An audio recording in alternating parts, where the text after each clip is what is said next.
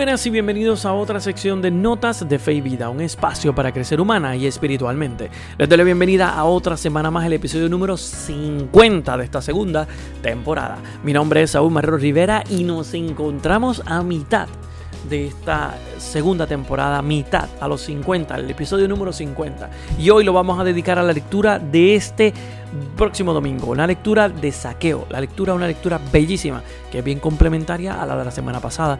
Así que si realmente deseas irte conmigo en esta reflexión, ¿verdad? Interiorizarla, internalizarla, mira, quédate conmigo, escucha el programa completo, pero por favor, por favor, compártelo, déjale saber a todo el mundo que estamos disponibles en cualquiera de las aplicaciones favoritas, ponlo ahí, déjale a tus vecinos. Mira, si realmente la gente y tus vecinos no lo escuchan, pon un alto parlante en tu casa y transmita el programa para que todo el mundo te escuche. Pon una bocina bien alta.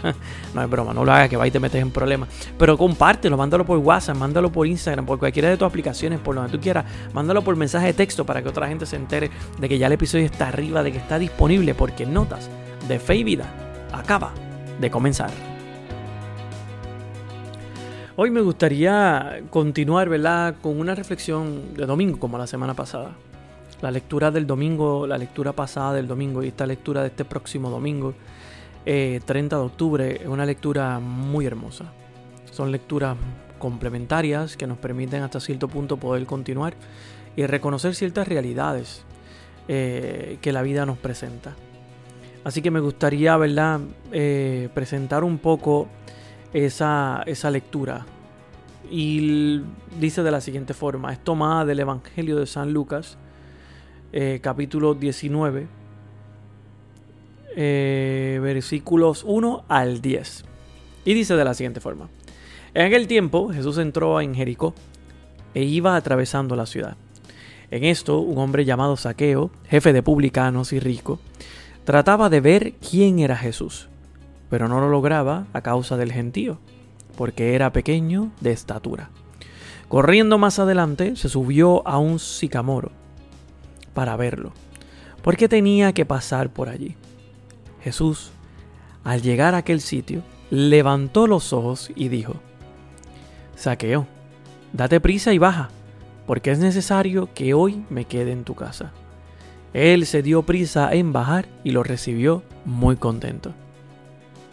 Al ver esto, todos murmuraban diciendo, ha entrado a hospedarse en casa de un pecador. Pero Saqueo, de pie, dijo al Señor, mira, Señor, la mitad de mis bienes se la doy a los pobres, y si he defraudado a alguno, le restituyo cuatro veces más. Jesús le dijo, hoy ha sido la salvación de esta casa, pues también este es hijo de Abraham porque el Hijo del Hombre ha venido a buscar y a salvar lo que estaba perdido. Palabra del Señor. Gloria a ti, Señor Jesús. Es bien interesante cómo esta lectura de la semana pasada y de esta semana nos habla de publicanos. Nos habla de publicanos. Nos habla de esos aspectos de publicanos. De publicanos específicos. Y yo estoy repitiendo la palabra porque yo creo que es propio de que se nos quede en la mente. Muchas veces eh, nosotros creemos o creíamos que éramos que buscamos a Jesús. Muchas veces nosotros vamos a los lugares buscando a Jesús y queremos buscarlo, como hizo Saqueo. Saqueo fue, y lo dice bien claro, eh, fue a Jericó porque estaba en la ciudad y quería hacer lo que fuera para ver a Jesús. Tan así que por la estatura se decide trepar en este árbol, en un, en un sicomoro, y de, para verlo, porque era bajito. Y busca y busca y busca a Jesús hasta que le ve. Pero lo interesante del asunto no es tanto que le vea, es que nosotros tendemos a buscar a Jesús, a pensar que estamos buscando a Jesús, y en el camino nos vamos dando cuenta que era él quien nos buscaba. Jesús estaba buscando a Saqueo. Saqueo no estaba buscando a Jesús. Saqueo tal vez pudo haber pensado que quería ver a Jesús, pero lo que no esperaba era que Jesús lo estaba buscando y que Jesús muchas veces nos busca a nosotros. Nos busca en muchas cosas. En ese mismo aspecto, eh, queremos muchas veces también mirarle como hace Saqueo. Queremos treparnos para verlo Y ante levantarse saqueo en aquel árbol, le permite a Jesús poder tener la facilidad de encontrarle. Saqueo se hace, se permite encontrar. Permite que Jesús le vea. Porque al él ser pequeño, era, era Jesús quien estaba mirando la pequeñez de Saqueo y quería estar con Saqueo. En nuestra vida, nuestra pequeñez, Dios la ve. No tenemos por qué sentirnos mal al pensar que muchas veces me puedo sentir indigno de estar ahí en medio de, de todo lo que es Jesús. De Jesús, ay, que Jesús, pues imagínate, me puedo sentir indigno tranquilamente. Pero esa es parte de la realidad. Saqueo buscaba algo que en el camino se fue topando y se sorprendió y se dio cuenta que Jesús le buscaba. Solo pretendíamos muchas veces ver pasar a Jesús. Y eso es lo que pasa en nuestra vida. Muchas veces pretendemos solamente ver pasar a Jesús. Y es Él quien nos saca del anonimato y quiere alojarse en nuestra casa. Saca del anonimato todo y permite que la gente hable. Para Jesús es más importante convivir con nosotros, ser nuestro amigo, que convertir, que convertir nuestra vida desde fuera. Jesús busca el encuentro. Nos llama por nuestro nombre. No, no mira nuestro pasado, mira nuestra belleza olvidada y la saca a la luz. Jesús nunca se percató, ni tú buscando el que todo el mundo eh, a lo que hablaban de saqueo. Porque ahí donde dice la lectura, dice la, y la gente murmuraba, todos murmuraban. Ha entrado a hospedarse en casa de un pecador. Qué fácil somos dados para la murmuración. Qué fácil murmuramos la vida de otra gente. Qué fácil nosotros nos dedicamos a eso, a ser como este grupo de personas, a murmurar cuando Jesús entra en la vida de un individuo. Y doy este, ¿verdad? Explico esto y lo que voy a explicar tómelo un poco con pinza, no quiero que me malentiendan. Pero muchas veces nosotros criticamos cuando personas se convierten, cuando personas se encuentran en su vida a Jesús. Eh, y yo tendía a hacer eso antes. Eh, ¿Por qué? Porque la mayor parte de la gente eh, rápido va a pensar si la persona tiene una vida totalmente difícil o un poco una vida rara, pues en ese sentido, la gente va a pensar que la persona lo estaba haciendo para huir de esa vida y ocultarse en otra. Lo han dicho de múltiples personas. Reggaetoneros, artistas, personas del bajo mundo, todo. Eh, yo siempre me acuerdo cuando este cantante de reggaetón que le llamaban Héctor el Fader, decide convertirse la mayor parte de la gente aquí en Puerto Rico rápido. Ah, que pues, tiene que deber chavo, vez lo están buscando para matarlo y la persona se está refugiando. Ah, porque ahora sí encontró a Dios, porque ahora sí encontró a Dios. Y caemos, como esa gente, a murmurar en la vida de saqueo. Porque pensamos que Jesús está entrando a hospedarse en casa de un pecador. ¿Y cómo Jesús va a entrar ahí? Porque Jesús no puede. Lamentablemente, Jesús vino para ensuciarse en el fango. Jesús vino para ensuciarse con la vida de todos nosotros. Jesús, desde que salía el sol y cuando caía el sol en la noche, llegaba con las uñas sucias, llenas de tierra, llenas de todo. ¿Por qué? Porque dedicó, dedicó su espacio a estar con aquellos necesitados, con los pobres, con los marginados, con los que nosotros llamamos eh, este, innecesarios de esta vida, con los descartables, con los pecadores, con las personas que entendemos que son abusadoras, abusivas Jesús vino para estar con esa gente porque les quiere salvar, porque quiere tener un encuentro con ellos. ¿Y quién somos nosotros? ¿Quiénes somos nosotros para decirle a Jesús en dónde debe estar? ¿En dónde debe estar? No somos nadie para decir eso. No somos nadie. En ese sentido no somos nadie para identificar nada de la vida de otro. Así que muchas veces hay que tener miedo con la pues, bueno, miedo no, pero hay que tener cuidado con la murmuración. Igual, también hay que tenerle miedo a murmurar porque uno nunca sabe si está diciendo la verdad. Noticias de primera mano, noticias de segunda mano, que eso también es lo que puede pasar. Somos únicos para Jesús. Nos ama a pesar de todo. Así es Él. Hasta ahí llega su amor. No esperábamos tanto, pero nos ha dado todo lo que nos da. Nos ama a pesar de todo. Hasta allá llega el amor de Dios hasta ese horizonte inalcanzable, cuando te paras en la playa y miras al fondo, hasta ese horizonte inalcanzable llega el amor de Dios. aquello que tal vez pensamos que nunca vamos a poder alcanzar, porque mientras más te acerca al horizonte, más se aleja, hasta allá está ese amor de Dios. Porque nos ama a pesar de todo. Y ama Saqueo, amó a Saqueo a pesar de todo lo que Saqueo era, a pesar de ser un publicano, de ser catalogado por la sociedad como un pecador. Y ese es el amor de Dios. Entonces, si el amor de Dios está anclado en todo ese sentido, en todo eso de llegar, de amarnos a pesar de todo, entonces, ¿por qué lo limito? ¿Por qué quiero limitar el amor de Dios? Solo para algunos. Porque quiero limitarlo con mis ideologías, con mis mentalidades, con mis eh, cerradeces de mente, podría decir, no sé si esa palabra existe, con mi mente totalmente cerrada y clausurada a cualquier tipo de idea, cualquier tipo de persona que venga a buscar de Dios. Ah, es que esté divorciado, este, este es homosexual o lesbiana. Esta persona, ah, es que esta persona usaba droga, vendía droga. Ah, es que esta persona defraudaba a todos los demás y estafaba. Ah, es que esta persona no, no, este, no viene en un camisa. ¿Y? ¿Y? ¿Y qué? Y llegó, sí. Y ahí está.